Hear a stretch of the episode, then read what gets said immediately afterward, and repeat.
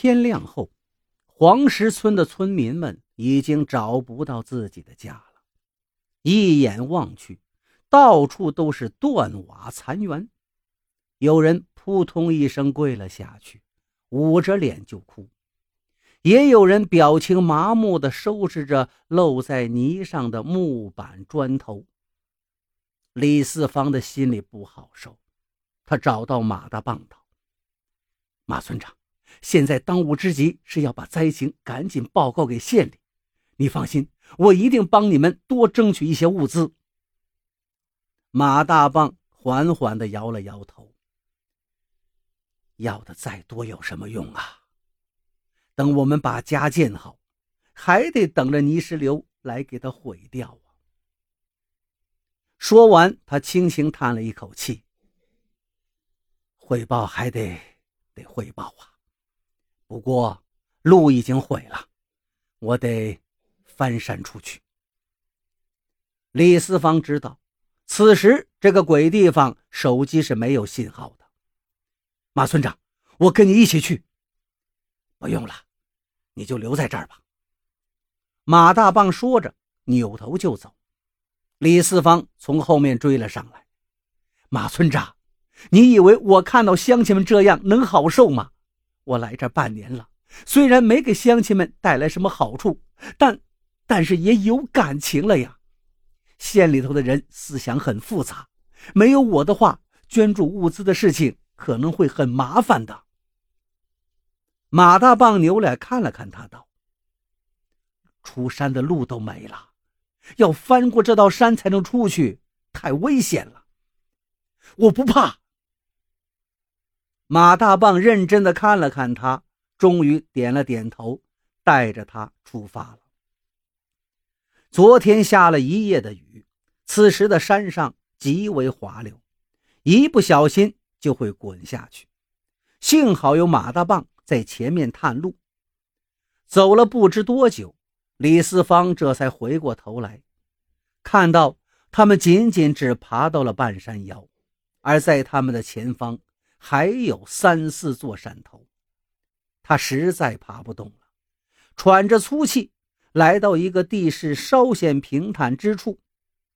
马大棒也停了下来，看了看他，道：“就在这儿休息一会儿吧。”李四方二话没说，一屁股就坐在了泥地里。马大棒对他说道：“其实也难为你了，这么穷的地方。”让你来扶贫，哪有什么可扶的呀？李四方喘了一阵气道：“马村长，其实呀，我看这泥石流都是咱们自己村民造成的。你看看这山，什么树都没有，这大雨一来，不闹泥石流才怪呢。哎，你以为我们不懂这个道理吗？可是这得要时间，得要钱呐。”老百姓最在乎什么？得有个家呀！这一年年的家都被毁了，首当其冲的事儿，先把家建起来。可是，等把家建起来，刚要去栽树呢，泥石流又下来了，把这一切又给毁了。哪有时间去栽树，等着树长大呀？如果哪一天这个村真能脱去了穷帽子，我就是死，也能含笑九泉了。休息片刻，两个人继续上路。走着走着，李四方的眼前突然有声东西闪过，仔细一看，原来是不远处有一块发光的小石头。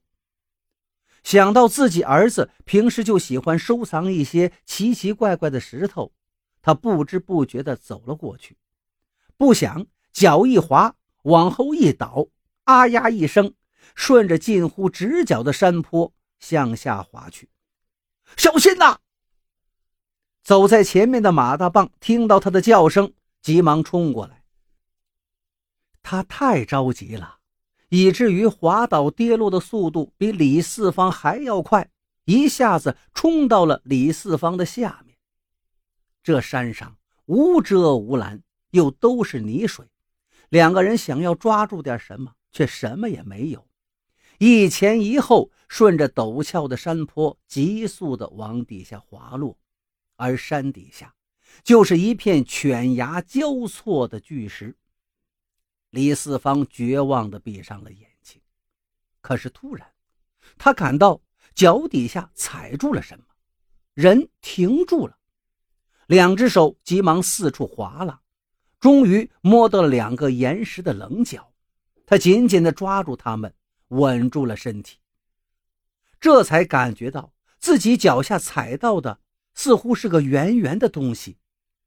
他试探性的点了点，那个东西还在上下的动着，而往下一看呢，这才惊异的发现自己竟然是踩在马大棒的脑袋上。他急忙又往旁边探了探，找到可以落脚之地，这才看到马大棒的两只手。都抓着两把草，而他的牙齿也紧紧咬住着一团草，全身的重力加上刚才李四方的身体都落在这三个点上。此时他的脸上青筋毕露，眼睛鼓得像牛一样。李四方急忙喊道：“马村长，你抓住我的脚，把草松开吧。”马大棒松开了一只手去抓他的脚，但是。碰到他脚的同时，却又把手收了回来。也许他想到了，这样做两个人可能都会死的。他仍然抓住了那一团乱草。李四方哭叫道：“马村长，我撑得住！”你话还没说完，马大棒手里抓的和嘴里咬的那三团草，同时被连根拔出了。马村长，李四方撕心裂肺的哭叫起来。几天后，李四方带着许多民工，扛着救援物资回到了黄石村。村里人正在为马大棒举行葬礼，他扑通一声跪在了马大棒的遗体前。马村长，你终于可以放心的走了，咱们黄石村。有救了！哭罢，他把那块从山上捡到的石头轻轻的放在了马村长的身上。这块石头他已经找人鉴定过了，是天然水晶。而这一回他带来的人中就有地质专家，专家们说，这里很有可能是一座含量丰富的水晶矿。